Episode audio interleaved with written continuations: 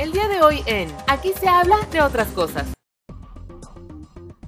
La verdad es que no está fácil traer en la espalda el peso de todo un país.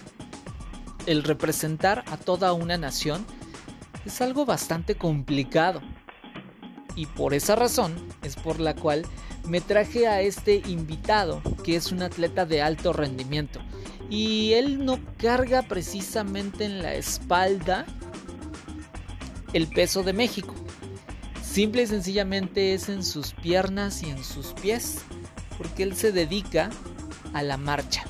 Él se llama Ever Palma y el día de hoy nos platica acerca de cómo es la vida de un deportista de alto rendimiento, cómo son los entrenamientos, cómo lidia con todo este tema de la tolerancia a la frustración y por supuesto sus mejores historias en los Juegos Olímpicos nos las comparte precisamente aquí. En este capítulo de aquí se habla de otras cosas. Esto se va a poner bien bueno. Y pues mientras haya personas con historias interesantes que contar, por supuesto que habrá nuevos y muchos mejores capítulos. Así que ustedes pónganse cómodos, disfrútenlo, porque esto, esto es el inicio apenas. Yo soy Eric Oropesa, bienvenidos. Advertencia. Este es un espacio libre de COVID-19. Ahora comienza. Aquí se habla de otras cosas. Con Eric Oropesa, el espacio perfecto para platicar de todo un poco. Bienvenidos. Hey, ¿cómo se portan? ¿Qué, qué cuenta la vida? Eh, ¿qué, ¿Qué hacen? ¿Qué andan haciendo? Bueno, puesto que están escuchando un capítulo más de Aquí se habla de otras cosas, lo cual me llena de alegría, me llena de gusto, porque eso quiere decir que pues, si le dieron play, algo, algo llamó su atención y por supuesto que quieren seguir escuchando como mucho más de lo que tenemos preparado para, para todos ustedes. Fíjense que el día de hoy, bueno, como ustedes saben, eh, trato de, no estar solito, sino que siempre haya eh, diferentes personas que me acompañen, desde algunos conocedores con respecto a algún tema en específico, las cosas que yo les presento, ¿no? Lo que ustedes me dicen en, Twitter, que por cierto en Twitter me encuentran como Erickson. Y en Instagram me encuentran como soy Eric Solo con C, es como me pueden encontrar. Temas que de repente les llaman la atención y, se ponen en contacto conmigo. Pero también en esta segunda temporada, que me llena de alegría de verdad el llegar a esta segunda temporada, que la verdad es que hemos, hemos descubierto eh, diferentes temas y hemos conocido a diferentes personajes que tienen Em, cosas súper interesantes que platicarnos. Y bueno, pues el día de hoy, el día de hoy, por supuesto, es también eh, motivo de que nos dé muchísimo gusto el tener a un invitado que nos va a platicar acerca de su trayectoria, que obviamente ustedes ya vieron de quién se trata, lógicamente, por eso también supongo que le dieron play, pero le voy a hacer un poco de emoción, por supuesto, para que sepan de quién se trata. Se los voy a presentar, por supuesto, y bueno, lo que les puedo decir es que él es atleta, es mexicano, orgullosamente, de Zitácuaro, Michoacán. Es lo, lo que tengo. Y por supuesto, si, si doy alguna imprecisión o algo, él nos va a corregir, por supuesto.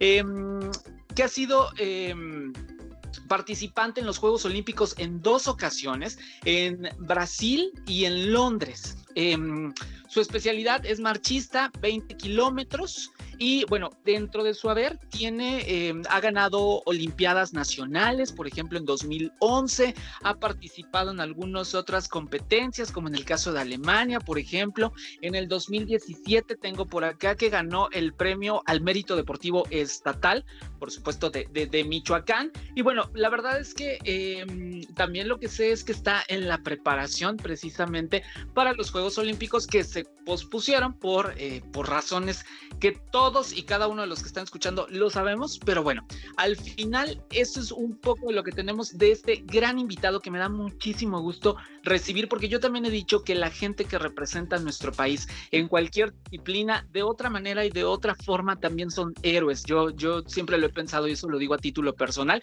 Y el día de hoy tengo nada menos y nada más que al mismísimo Ever Palma aquí en este espacio. De aquí se habla de otras cosas. Ever, ¿cómo estás? Bienvenido. Qué gusto saludarte en esta ocasión. Gracias por aceptar la invitación. No, pues mucho gusto. Hola, ¿qué tal? ¿Cómo estás? Y pues súper contento y pues emocionado de pues estrenar tu segunda temporada y me parece una super iniciativa para estos momentos que estamos pasando y pues nada, este, aquí está, estoy para servirte. Oye, muchísimas gracias, Sever, por, por, aceptar eh, este espacio. Y bueno, pues vamos a platicar, eh, precisamente como yo te decía, vamos a platicar un poco acerca de, tu carrera, ¿no? Eh, eres un deportista destacado, eres un deportista que le echa un chorro de, kilos a, a, todo lo que hace.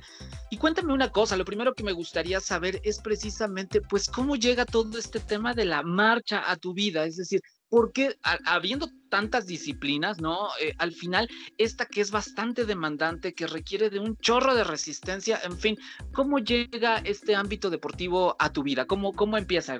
Uy, pues en realidad es una historia muy larga, ya que pues empecé alrededor de los 10 años a practicar marcha, pero primeramente pues desde antes que naciera ya estaba como destinado porque pues mi padre nos inculcó como bueno, él tuvo como el sueño de asistir a unos Juegos Olímpicos en lucha greco-romana y al no lograrlo, como que se, su meta se pospuso por unos años y, quiso que sus hijos fueran como a cumplir ese sueño de Juegos Olímpicos, ¿no?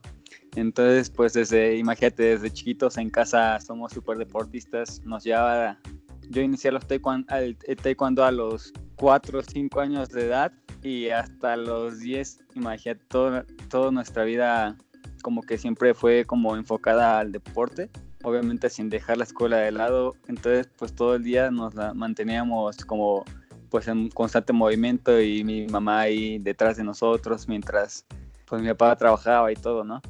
Entonces el primer acercamiento que tuve con la marcha fue gracias a unos Juegos Olímpicos en Sydney 2000. No sé si recuerdes a Bernardo Segura. Sí, sí lo recuerdo. Bueno, lo primero que se tenga a la mente de él, ¿tienes algún recuerdo o no? Que lo descalificaron cuando ya iba a llegar, ¿no? sí, precisamente eso. Todo recuerda, ¿no? ¿Mandé? Creo que es lo que todo mundo recuerda de él. Sí, así como que, que está como completamente relacionado con una llamada en el presidente y la tarjeta de roja de descalificación y todo eso. Bueno, ese fue mi primer acercamiento y bueno, esta noche salí con mis primos, estábamos en casa de mi abuela y salimos a marchar así en la calle, ¿no? Pues de tanta emoción que sentimos al ver a un mexicano ahí eh, en el podio y todo. Bueno, que también en esa ocasión subió otro mexicano que se llama Noé Hernández, que en paz descanse. Entonces imagínate la emoción que nos transmitió a la edad, a esa edad que teníamos como ocho años. Entonces pues ahí fue como una semillita que sembró y lo que terminó por culminar fue en 2015. Mi hermano ya hacía marcha, yo me dedicaba al tiro con arco. Estuve alrededor de 6 o 7 años en el tiro con arco y mi hermano pues obviamente practicábamos en la misma deportiva en un tiempo que vivía en Toluca, ¿no? Entonces yo me iba a tiro con arco y él se iba a marchar. Entonces el entrenador me, siempre me decía, el entrenador de mi hermano siempre me decía, no, pues deberías de marchar, no sé qué, este, ¿qué haces aquí solo? Porque pues no tenía entrenador de tiro con arco, ¿no? Entonces siempre, no, ¿qué haces aquí solo? Y no sé qué, pues deberías de venirte a marchar. ¿Qué te parece si te vienes un día? Y así todo el, todo el tiempo, todo el tiempo, todo el tiempo, hasta que terminé la secundaria y ingresé a la preparatoria. Entonces, pues obviamente, pues todo chico preparatoriano quiere ir en la mañana. Entonces, este, pues ya eh, ingresé a la Universidad Autónoma del Estado de México, ahí en Toluca. Y pues mi turno tenía, pues este, hice el examen y resulta que me tocó en la mañana, pero pues los entrenamientos de, de mi hermano eran en, en, la mañana, así que pues no sé cómo, no sé qué pensé en ese momento que dije, pues voy a probarlo y me cambio a la tarde y así no me gusta, pues me vuelvo a cambiar de turno, ¿no? Y ya lo probé, fue mi primera Olimpiada Nacional en, Tamaulipas en 2009 y en eso como que ese el, el entrenamiento con conjunto con más personas y con más físico eh, me gustó más, así que pues decidí marchar en ese momento. Y de ahí para adelante. Sí, de ahí ya no paré y prácticamente de ahí me hice pues como semiprofesional porque me fui a un, en el 2010, después de esa Olimpiada, me invitan al centro de alto rendimiento que está en Ciudad de México. Entonces, pues me voy allá y es casi pues estudiar ahí, comer ahí, dormir ahí y pues ya prácticamente mi era hacer deporte ahí. Ok. Oye, Ever, y por ejemplo, algo que me da mucha curiosidad es, este, este deporte es muy demandante en el sentido, o sea, yo sé que todos, o sea, al final cualquier deportista de alto rendimiento practique lo que practique, ¿no? Por supuesto que conlleva el tema de disciplina, el tema de dedicación y demás, pero en este caso la marcha necesita de muchísima resistencia. Entonces, la pregunta es, pues tú cómo te preparas y cómo, cómo le haces, cómo te, enfocas para poder aguantar esas jornadas tan extenuantes que tiene un, marchista, porque pues 20 kilómetros es muchísima distancia y, la que fuera, o sea, fueran 10, fueran lo que sea, es muchísima distancia. ¿Cómo se maneja todo eso, Ever? Pues en realidad sí es demasiada preparación, imagínate mis días. Un día diario mío yo lo empiezo a las 6 de la mañana y termina alrededor de las 7 de la tarde. Obviamente pues todo dedicado. Ahorita que ya terminé la maestría, me estoy dedicando al 100% con, de cara a los Juegos Olímpicos de Tokio. Entonces empiezo a las 6 en el entrenamiento que es largo, que alrededor de 30 kilómetros. Termino, voy a desayunar, eh, tomo una siesta, después voy al, al fisio, el fisioterapia. Estoy como media hora de, de masaje o descarga con hielos o cosas así. Y después, después de eso me paso un rato al gimnasio y a comer y descanso como en eh, comer al siguiente entrenamiento que es a las 5, de 5 a 7 y ya después ya ahí termina el día y así el otro día siguiente. Entonces pues nos sirve como también de fortalecimiento mentalmente, ya que pues casi prácticamente es toda la semana, o sea, no hay días de descanso.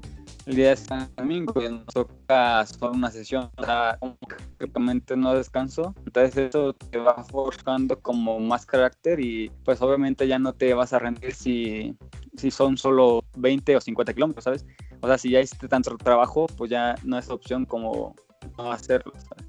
Oye, ¿y cómo maneja tu mente toda esta, toda esta situación? Porque al final, pues es lógico cuando, cuando estás en una, en una competencia y, y tienes que llegar pues a la meta, evidentemente, o sea, sí, por supuesto, es un tema de, concentración, pero ¿qué pasa por tu mente en el momento en el que estás compitiendo? Es como, sí puedo, sí puedo, sí puedo, repetirte constantemente esto. ¿Qué, qué, ocurre en ese proceso? Porque aparte no es algo rápido. Por ejemplo, un clavadista pues dura unos segundos nada más su, su, su movimiento, digámoslo así. Lo tuyo son muchos minutos, o sea, incluso horas son lo que, lo que dura como una, un ciclo de marcha. ¿Qué pasa en la mente, Ever? Pues es alrededor de una hora veinte más o menos, aproximada eh, en 20 kilómetros. La velocidad que llegamos, que llegamos a alcanzar es de 16 kilómetros por hora. Lo que, como me preparo yo, en realidad es como ir paso a paso. O sea, literal, no literal, pero casi. O sea, como enfocarme, para ver como todo en entonces lo divido como en cuatro partes de 5 kilómetros. Entonces hago una estrategia y voy cumpliendo la estrategia de, acuerdo a los kilómetros. Así no se me hace tanto. Y lo único que voy pensando es como los objetivos que tengo que cumplir con cada kilómetro. Eh, para eso me ayuda mi pulsómetro, eh, los tiempos que voy pasando y las indicaciones de mi entrenador. Entonces como que todo se conjunta y ya se me hace como más, más llevadero pero aparte hay una como una cosa muy peculiar en mí. Bueno, en realidad lo he platicado con mi, mi psicóloga y me dice que como que eso les pasa a muchos atletas de alto rendimiento, como que en ocasiones nuestro cuerpo siente tanto dolor que nuestra mente como que divaga en momentos. Entonces estoy como que nunca había entendido esa parte y como que es mucho dolor el que sientes como en ciertos momentos o mucho cansancio, que mi, que mi mente se bloquea, pero mi cuerpo sigue como en el, como en el presente. Entonces, eh, en esos momentos en los que tengo que regresar cada 5 kilómetros, es como un check para ver cómo, lo cómo seguir la próxima, como, como un, una revisión de cómo sigue mi cuerpo y cómo va la estrategia, cómo van los otros y así. Y ya este como que regresa mi mente a bloquear el dolor y ir en automático de nuevo. Entonces es algo como muy peculiar que pasa, pero a la vez como que sí ayuda mucho. Nada Cuando vas... Ajá, sí, sí, sí, adelante, adelante. Solo es como cuestión de saberlo controlar, ¿sabes? Porque si igual si te, si te vas en momentos importantes es como pues ya pierdes todo el contexto de la competencia y, y pues ya se te fue pues el podio. Claro, claro, por supuesto, sí, sí, hay que, hay que, y es igual, o sea, igual como la práctica que tú haces eh, diariamente en, en, marcha física, pues también tienes que entrenar la mente, la mente también, aunque, aunque no sea eh, físicamente como algo que tú moldees, al final, por supuesto que lo tienes que hacer, porque si no, entonces pues ahora sí que si hay una desconexión entre cuerpo y mente, pues definitivamente no, va a haber cómo llegar a la, a la meta, ¿no? Sí, es como, como todo, encontrar un equilibrio y obviamente pues yo no estoy solo. Obviamente, o sea, lo que se ve de la tele a los Juegos Olímpicos es solo yo, pero atrás de mí hay muchísima, muchísimo trabajo, muchísimas personas, por decir, yo tengo mi, mi fisiata, el, el, psicólogo, el nutriólogo, el quiropráctico, mi entrenador, el, asistente del entrenador. Entonces todo un trabajo conjunto para una ejecución que yo debo hacer. Pero obviamente si yo no estoy concentrado o totalmente convencido de que lo voy a lograr y no lo trabajé antes, aunque tenga el mejor entrenador o el entrenamiento que haya hecho el mejor, si no creo yo que, que lo pueda hacer, pues obviamente no te va a servir nada todo lo que hiciste. Ever, ¿cuál es el sentimiento que pasa por tu mente? ¿Cómo lo podrías definir? Eh, al final, sí, por supuesto, tú bien lo has dicho, ¿no? Cuando vas a Juegos Olímpicos, pues al que te ve es a ti, pero al final detrás de ti hay como todo este equipo, pero además de eso, ¿no? Hay un país entero que está creyendo en ti. ¿Y qué pasa por tu, o sea, lo asimilas, si lo piensas de esa manera, de representando a, todo una, a toda una nación, por ejemplo, eh, hay muchísima gente, muchísima muchísimos mexicanos que ni siquiera me conocen, o sea, que nunca me han visto, pero, pero ellos están depositando su confianza en mí. ¿Asimilas todo eso, Ever? Pues fíjate que me, pasó algo muy chistoso. En mis primeros Juegos Olímpicos en Londres tenía 20 años, pero, eh, o sea, hice una preparación fuera de México. Estuve medio año en Europa, el último medio año previo a los Juegos Olímpicos, ya que estaba clasificado, porque mi entrenador era un entrenador español. Entonces él como que ya tenía mucha experiencia y todo. Entonces nos trató de sacar como de todo, de las entrevistas, de los patrocinadores, de las distracciones, ¿no? Entonces cuando llegamos a Juegos Olímpicos, pues yo no, como que yo no estaba enterado de nada, ¿sabes? O sea, yo quería, nos ofrecieron ir a la inauguración y nos días antes a la villa y todo, pero mi entrenador no quiso, pues porque ya sabía que es demasiada, demasiado tentador todo el ambiente, imagínate muchísimos atletas olímpicos y pues te emocionas y empiezas a pues ahí a marearte, ¿no? Entonces, cuando llegué a los Juegos Olímpicos, eh, pues yo no, yo no caí en cuenta de lo que significaba, ¿no? Ya hasta que después de la competencia, ya que regresé a México, bueno, yo la conté como una competencia más, ¿no?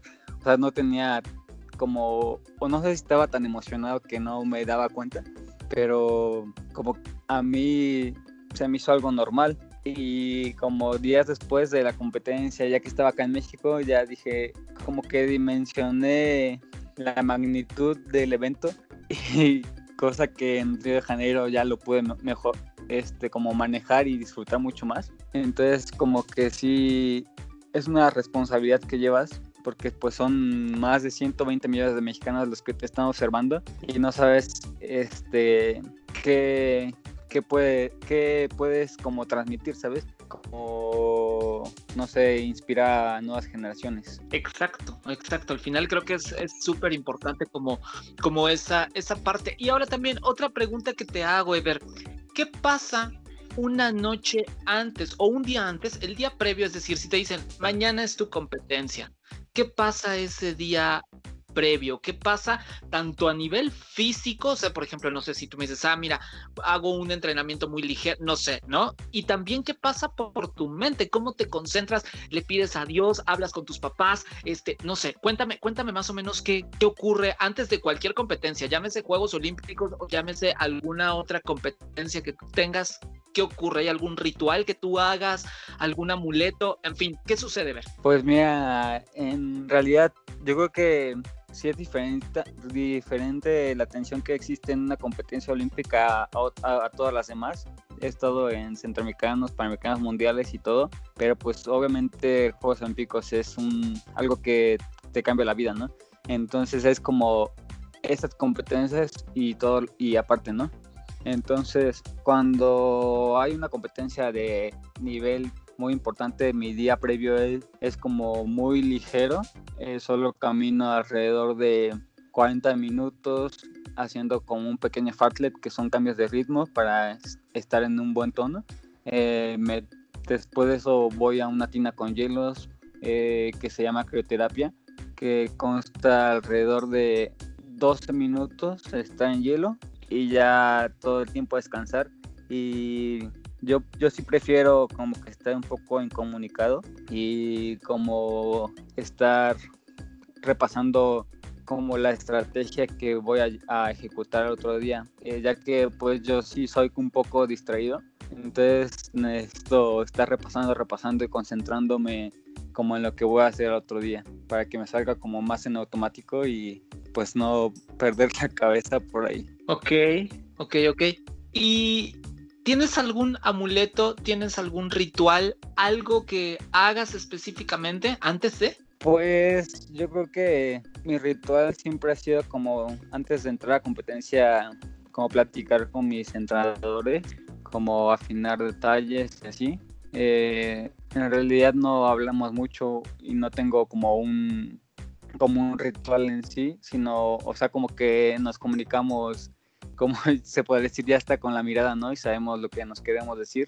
Y pues yo creo que sería eso, más que nada, pues la constante comunicación con mi equipo. Y por ejemplo, en una competencia o sea, al final te vemos que, que, partes ahí el alma, ¿no? Dejas absolutamente todo y al final es un nivel de desgaste impresionante, seguramente. Y entonces la pregunta que viene aquí es, ¿qué pasa después de, o sea, por ejemplo, independientemente del resultado, ya ves tu resultado, en fin, ya terminó todo, ¿qué viene en el sentido de la recuperación? O sea, es, te vas a, comer a un buffet unas 80 mil calorías para poderte, este, ¿sabes? Eh, te, te acuestas a dormir toda una tarde, no haces nada en la próxima semana. ¿Qué, ¿Qué, sucede? ¿Cómo es el proceso de recuperación, tanto a nivel físico como a nivel psicológico? Porque pues es un desgaste bien, bien fuerte, Ever. Pues sí, en realidad, mira, fíjate que es muy curioso que, o sea, cuando terminas tan cansado no te da nada de hambre. A pesar de que hayas quemado más de 2.000 calorías, no te da nada de hambre.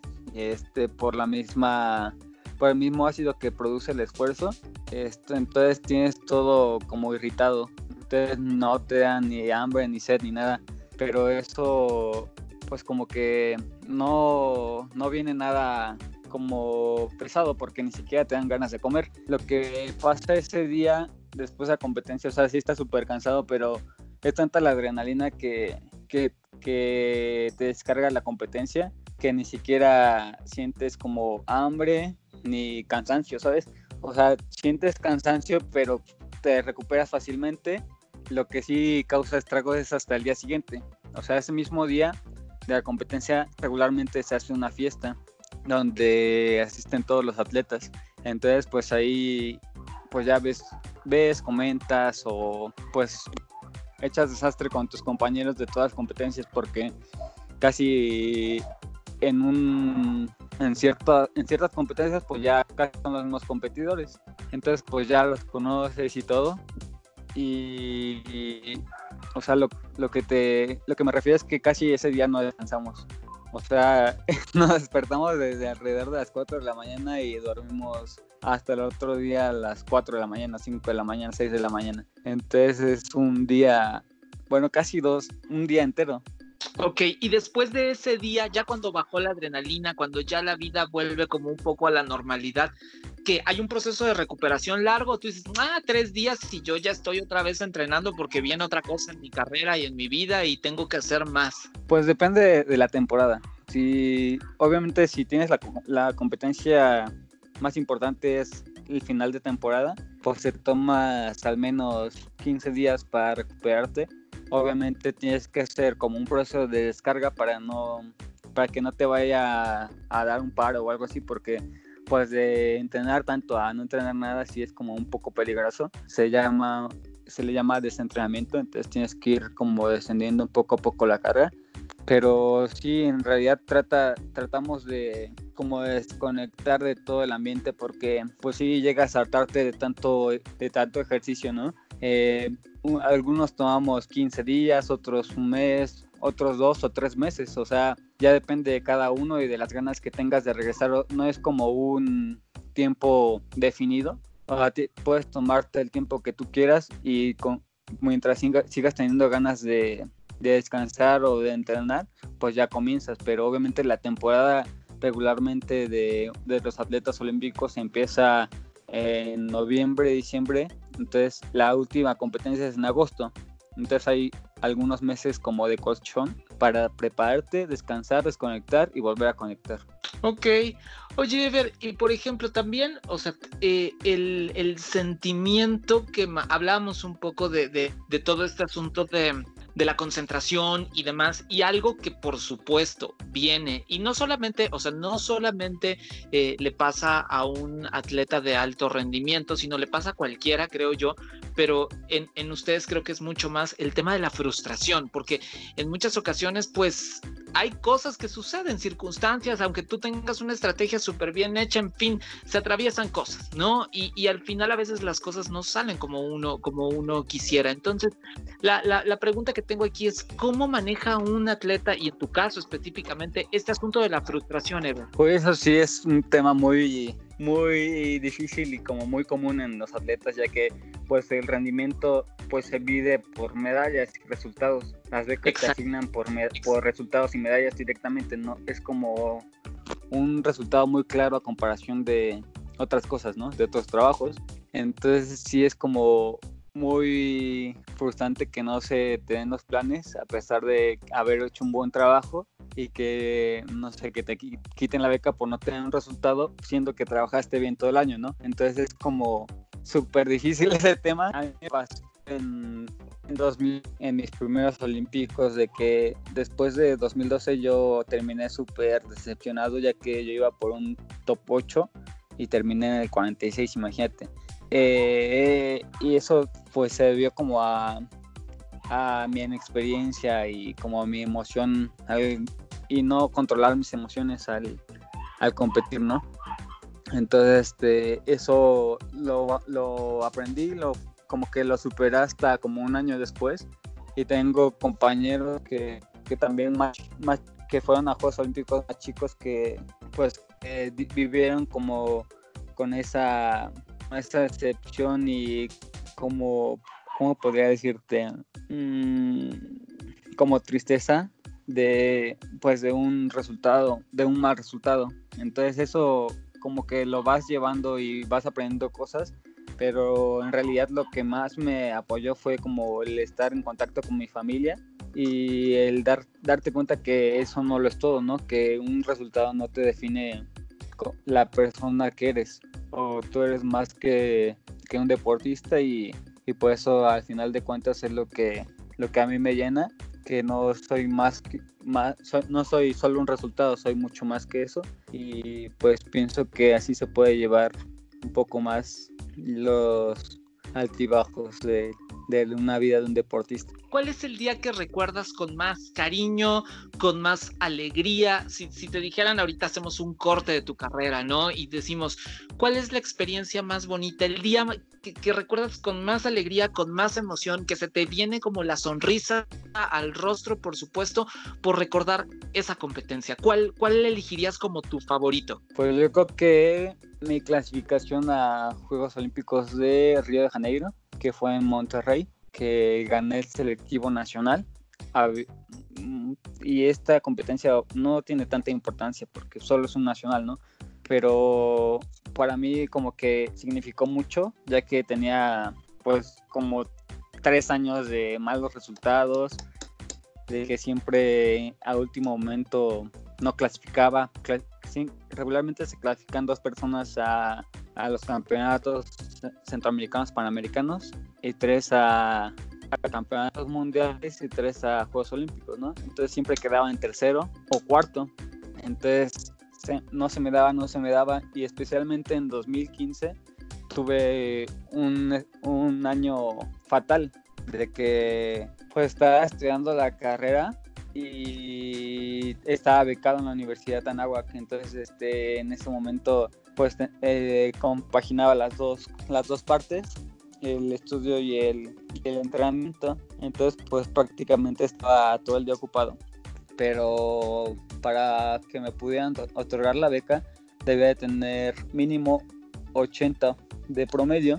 Y en esa ocasión di 79 o 78, entonces me, me quitaron la beca, después me quitaron eh, y tuve que pagar el semestre, después eh, me quitaron la beca de CIMA, que es un fideicomiso para los atletas de alto rendimiento, después este creo que habían creo que me habían había tenido muy, mala recha, ¿no?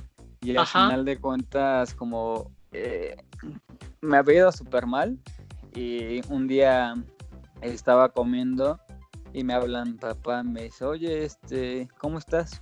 Y yo, no, pues bien, pues mi papá vive en Michoacán, ¿no? Y me dice, oye, vamos a comer, ¿no? Y yo, mm, pues sí, pero ¿cómo? No, pues vine a verte, no sé qué, sal, estaban viviendo en el Comité Olímpico yo. No, pues sal y, y para hablar y platicar y todo, ¿no? Entonces yo, bueno, pues sí.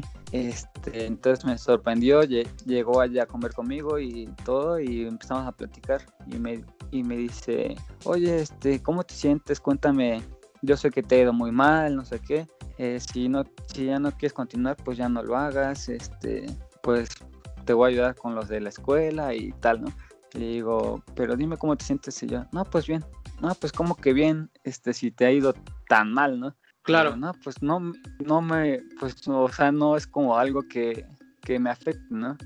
Y dice, no, ¿cómo, cómo, cómo que no? Pues ya, ya sabes que te puedes apoyar conmigo. O sea, yo creo que sentía que no, que no le decía las cosas, ¿no? Y yo, no, pues estoy bien, o sea, mira, te cuento algo que me pasó de camino acá. Había una cancha de básquetbol ahí en el Comité Olímpico y había atletas de, de de capacidades especiales. Entonces, pues como yo iba pensando así, ¿no? Como, pues, ¿qué le voy a decir a mi papá, no? Y ya le digo, me acaba de pasar esto y vi a un niño que estaba, pues, contento tratando de encestar una canasta, ¿no? Y me dice, ¿y esto qué tiene que ver?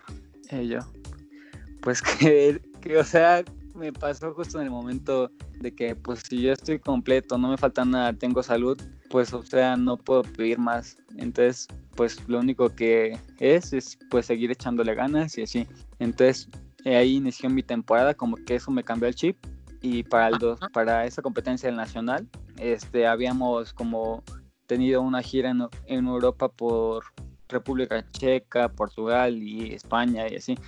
Entonces me había ido súper bien, había agarrado tres podiums en la Serie Mundial, entonces era muy probable que me fuera bien en Juegos Olímpicos. Pero en, eso me, me cambiaron el selectivo del presidente de la federación, cambió el selectivo de última hora y tenía que ir al Nacional a, pesar de que ya había ganado mi pase. Entonces, eh, como que nos peleamos como por medios de comunicación y ya era como un face to face en ese, en ese nacional. Y como que el llegar a en primer lugar en ese nacional fue como pues después de hacer todo para poder clasificar se logró y pues eso fue lo que la experiencia que más me ha, me ha marcado como una competencia a mí como el detrás y el cómo llegar hasta ahí. Porque aparte creo que marca como un antes y un después, por lo que puedo entender, ¿no? O sea, como que fue lo que te dio como ese espujón que necesitabas en ese momento de tu vida y de ahí para arriba, ¿no? Sí, en realidad sí, como que el chip me cambió y, y pues ya desde ahí supe que pues que trabajando y siendo disciplinado y siendo positivo, pues se pueden lograr todas las cosas independiente, o sea, como dentro y fuera del deporte. Oye, Ver, tengo una, una pregunta, un par de preguntas más. Ya eh, tenemos ir cerrando este capítulo. Yo quisiera platicar como más tiempo porque la verdad es que está re buena la plática, pero pues tampoco podemos hacer nada, ¿no? Entonces, em, la primera pregunta es, quiero que me cuentes cuál, qué es tu futuro, sé cuál es el futuro cercano, por supuesto, pero quiero que me lo digas tú, el futuro cercano y cuál es un futuro un poco más a mediano plazo para la carrera de Ever Palma como deportista. Pues como deportista a corto plazo, que es a menos de un año. Un poquito más de un año es Tokio. Obviamente, antes de eso están los clasificatorios que empiezan en noviembre en Australia de este año. Vamos a estar haciendo nuestra primera competencia en Australia. Después nos pasamos de ahí a Japón y un par de competencias en Europa antes de los Juegos Olímpicos, pero ese es mi futuro cercano, como más enfocado a una medalla, ya que va a ser mi tercera Olimpiada. Entonces quiero cambiar como los resultados pasados y enfocarme más, pues ya con la experiencia que tengo y el trabajo y la edad madura que tengo es como más probable que me vaya mejor. Entonces voy a buscar el podium. Ese es el futuro cercano y el lejano. En realidad me gustaría seguir cuatro años más para los Juegos Olímpicos de París en realidad no sabría decirte cómo sería mi, como mi futuro, porque en realidad de los de los 28 que tengo a los 34 que a los 32 que tendré será un poco distinto ya que pues el cuerpo igual reciente así que pero en sí como enfocarme mucho ahorita en los Juegos Olímpicos de, de Tokio y para 2032 2020 este 24 24, perdón, como que está más trabajando mi retiro, ¿sabes? Como... Sí, Pero todavía, eso quiere decir que todavía tenemos Ever Palma en el sentido, por supuesto, de Juegos Olímpicos y demás para un buen rato todavía. Por lo menos te ves, por, supuesto, estas, estas que vienen, es un hecho, los Juegos Olímpicos que vienen, por supuesto, los de, los de Tokio, pero todavía ve en, en su carrera unos Juegos Olímpicos más, ¿no? Sí, me gustaría retirarme con cuatro participaciones y, y no como, sí, como retirarme en un buen nivel y ser recordado como uno de los mejores del mundo. Seguro, eso, eso, eso es un hecho. Oye, y otra cosa, precisamente, seguramente eh, alguien que nos escuche, ¿no? Dirá, es que llegar a unos Juegos Olímpicos debe de ser como lo más complicado del mundo, está imposible, ¿eh? eso nada más unos cuantos son los que lo consiguen, este es una cosa como de ahí, este, nada más cuates y, y demás. Y la, la, la, la, pregunta que te hago es, ¿qué le dirías a una persona que, que, que, tiene esa intención y que le gusta mucho el deporte y que le gustaría verse en unos Juegos Olímpicos? ¿Qué, qué le dirías? ¿Qué consejo? ¿Qué recomendación? ¿Qué le dirías desde tu experiencia? Que, bueno, en realidad desde, mi experiencia, bueno, te puedo decir un claro ejemplo que me, yo mido 1,68 y en realidad no tengo cuerpo de atleta, ¿sabes? Entonces, lo que, lo que le podría decir yo es que siga su sueño, esto es lo principal. Yo soy una, un atleta que no me considero con tantas cualidades, sino que soy más del el típico que, que constante, que ahí está, que la constancia, el trabajo y la perseverancia y sumado con la fe es una es un resultado un resultado positivo seguro y que si es su sueño pues que vaya por él.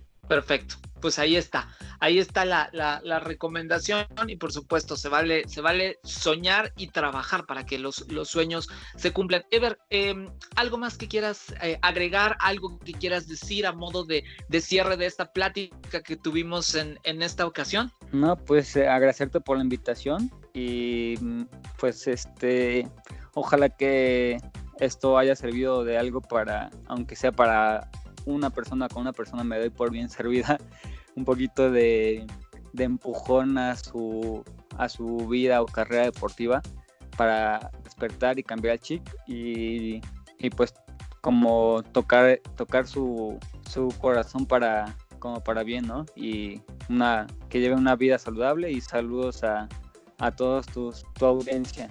Muchísimas gracias y por supuesto, antes de que nos vayamos, Sever, ¿dónde te pueden encontrar en, redes sociales y demás para echarte muchísima buena vibra, para echarte como todas las porras y que, de verdad triunfes en, todo lo que, vayas a hacer en tu carrera? ¿Dónde te encontramos, Sever? Pues en Instagram, arroba Everpalma, en Twitter y Facebook, arroba Everpalma. Ahí me pueden encontrar y pues ahí les estaré contestando. Perfecto, pues ya está. Eh, Ever, te agradezco muchísimo la, la plática, de verdad eh, disfruté un chorro el que, el que hayamos podido compartir este, este espacio y, y esperemos que, que, podamos platicar en algún otro momento cuando nos presumas tu medalla y que nos presumas todos los logros y todo lo que estás, lo que estás consiguiendo. Gracias, gracias por tu tiempo, gracias por este espacio, Ever. No, gracias a ti y saludos y mucho éxito con este proyecto y me, que me parece muy padre y Abrazo. Muchísimas gracias. Bueno, pues ahí está. Yo me tengo que despedir. Gracias por haberme acompañado. Estaré de regreso, por supuesto. Ya ven qué interesante se pone aquí la plática, ¿no? Yo, yo, yo quiero quedarme 17 horas con todos los invitados, pero tampoco se puede eso porque pues cada quien tiene que hacer sus cosas. Yo te agradezco infinitamente el que hayas acompañado a este humilde servidor, Eric Solo con C en Twitter y bueno, pues te encontraré por supuesto en otro capítulo de aquí se habla de otras cosas. Que pases una excelente tarde, noche, mañana, madrugada, cuando quiera que sea que estés escuchando este espacio. De verdad, gracias infinitas por hacerlo. Soy Eric Oropesa. Un abrazo. Adiós. Platicamos muy a gusto, ¿verdad? Claro, porque aquí se habla de otras cosas. Te esperamos en la siguiente.